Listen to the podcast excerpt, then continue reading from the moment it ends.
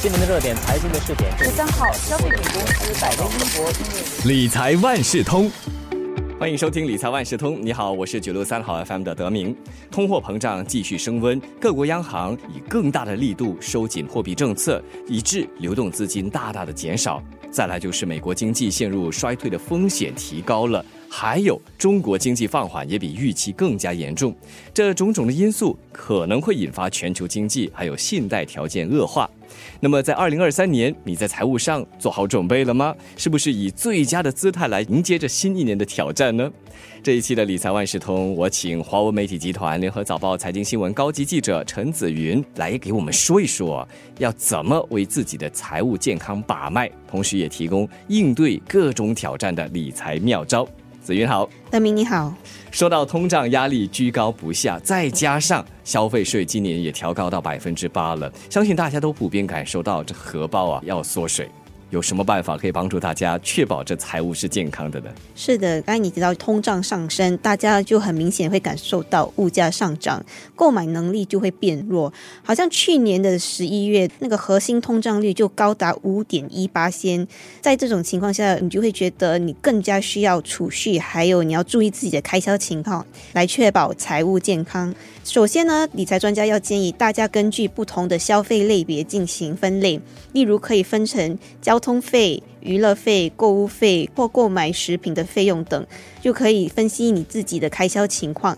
了解自己的习惯，这样你就可以更好的在新的一年制定实际的预算。那这个预算不是说不能改，就你一定要定期检讨，根据你的需要，或者是可能物价又在上涨之类，你要每个月或每个季度要做出一些调整，这样呢就能确保你是否能达到你定下的储蓄还有你的开销目标。嗯，其实紫云有一个四三。三二一的概念了，可以帮助大家更好的分配薪金呢。这四三二一的概念是怎么解？这个概念中的四呢，就是说你收入中用来偿还各种债务，好像房贷啦、汽车贷款或者信用卡债的比例，不该超过你的收入的四成，所以就有四。那三呢，就是指你的薪水的三成是用来作为你的家庭的开销，来购买食品或者是买一些物品。二呢，就是你要至少预留两成的收入来做投资，特别是现在通胀很高，要确保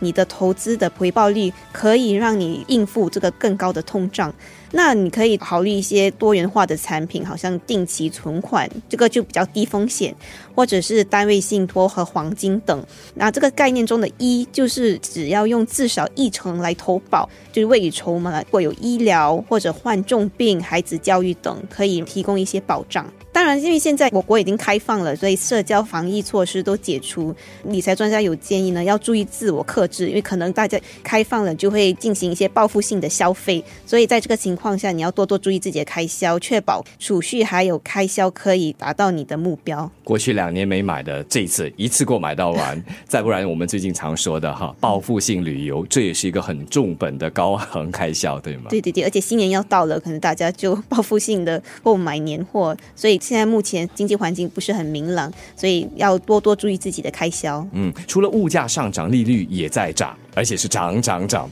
美联储加息以遏制通胀，这就使到全球的利率走高啊。那新加坡银行也纷纷上调他们的房贷利率，有专家是这么预计啊，房贷利率接下来还会继续上升，到了年中才会见顶。那目前市面上的浮动利率房贷配套最低利率呢是大概百分之三点七五了，相信不少人都为这房贷而头疼啊。有什么办法可以帮助他们来应对的？利率不断上升呢，就会影响到房贷的利率。那如果你有房贷的话呢，你应该去市面上探讨有什么选项可以帮助你节省利息。在这种利率比较不稳定的情况下，专家是建议可以选择固定的利率，那会比较安心，你不用担心房贷利率不断的往上升。如果一些房贷呢允许你在无需付罚金的情况下偿还部分的贷款，那会更好，那就可以帮助你降低房贷的整体总额，减少你的利息。那大家呢也可以。利用一些免费的线上房贷计算机来了解利率变动对你贷款的影响。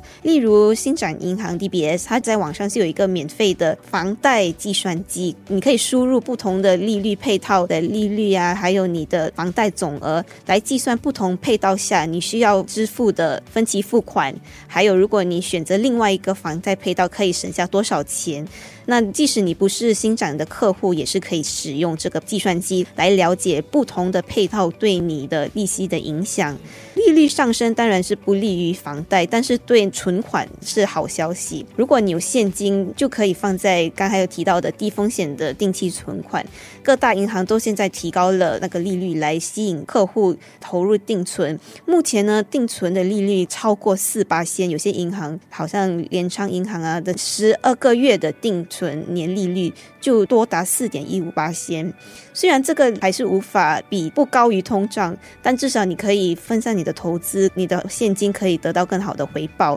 所以在检讨财务时呢，就可以考虑这些比较低风险的定存储蓄产品。凡事都有两面，有好有有它的坏哈，包括了这利率上升，让我们烦恼的就是房贷利率上升。但是好的就是在存款啊或者是一些投资方面呢，确实有不错的回报。一开始我们就提到了一系列的因素导致今年的全球经济不稳定嘛，所以在这样的一个大背景之下，大家应该注意些什么？所以在目前经济环境不稳定。可能全球的经济放缓，然后刚才也提到说，中国的经济也可能比预期放缓的更加严重。所以在这一年呢，确保有足够的应急基金是非常重要的，以备发生一些失业的情况。所以大家应该要考虑留更多的现金作为应急基金。目前呢，专家是建议大概要预留六个月的薪水，但是因为考虑到现在的经济环境不稳定，可以储蓄更多，或者是从投资组合中套现，把应急基金的金额从之前可能六个月增加到九个月，或甚至一年，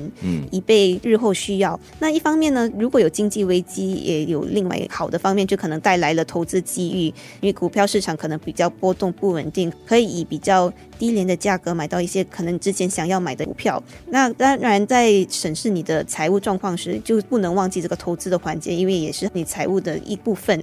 根据新展银行的研究。新加坡自独立以来就出现了五次经济衰退，最近一次就是冠病疫情引发的经济衰退。经济衰退时，金融市场会不稳定，但是不稳定之后，随着市场慢慢复苏呢，你就可以见到一些回报了。那他们的研究就是平均的恢复期大概是三百八十一天，就是衰退过后呢，会有一个很长的复苏期，回报率呢可以高达一百四十一八千，所以是算相当高的。但是你必须要有这个能力来持守你的投资组合，这样你才可以熬过这个短期的价格波动。然后希望呢，你的投资组合在未来的十二个月或是更长的时间可以慢慢取得复苏。当然，在保持投资的，当然要确保你的。投资组合是多元化的，投资不同的产品，确保你可以分散风险，在长远上，无论经济条件如何变化，都可以应付这些波动。想问一下子云呢，有没有一些好用的免费的资源，可以帮助大家审视财务的状态，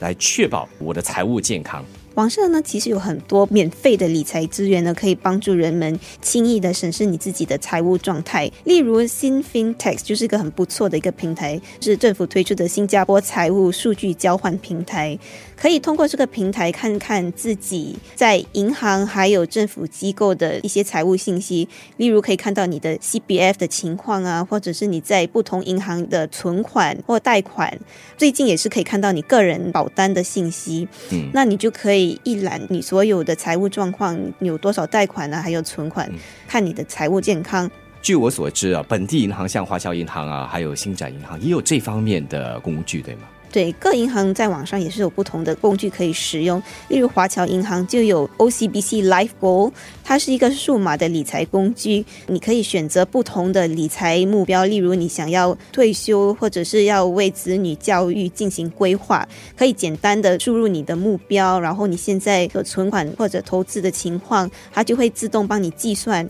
你还需要多少资金才可以达到目标，或者多久的时间。除了华侨银行，新展银行也有他们的 DBS NAV Planner，它是开放给客户使用的，可以追踪到你的现金流，看你自己目前的收入足够让你应付退休生活的开支，然后他就会建议需要多少资金来帮助你达到你的目标。虽然有这些免费的网上工具帮你计算哈，但是还是要注意一些情况的，对吗？对，就是在检讨这些财务状态时，你可能只以为只不过就是整理一些数字，加加减减，看你有多少钱。但其实应该进行更深入的反思。例如，根据你人生所处的阶段，可能你准备要结婚，或者买房，或要生孩子，都是有不同的一些目标达到，所以你需要进行调整。那你在进行这个财务大扫除时呢，看得越仔细越好，因为这些财务计划是要定期调整的。如果你年头就开开始把它整理的好好，然后可以看得越仔细。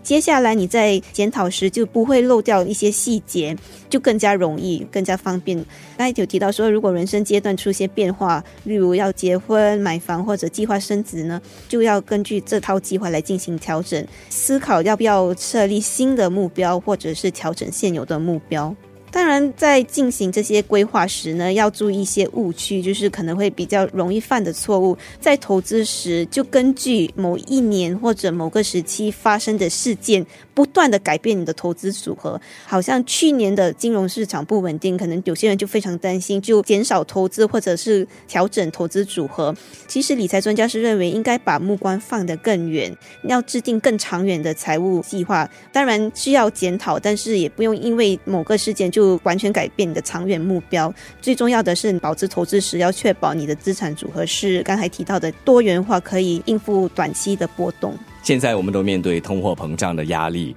同时啊，接下来的一整年经济啊展望也不会太过的明朗，所以这个时候要好好的看紧你的荷包，同时更重要的就是要做一个精明的理财专家。所以今天的理财万事通，我们就请紫云给大家讲述了怎么为自己的财务健康把脉，也给你提供了一些妙招来面对目前诸多的挑战。再次感谢华文媒体集团联合早报财经新闻高。级记者陈子云，理财万事通每期提供你最需要知道的理财与财经知识。如果你想了解更多，可以到早报的 SG 搜索“联合早报财经专栏理财简囊”。我是九六三好 FM 的德明，我们下期再见。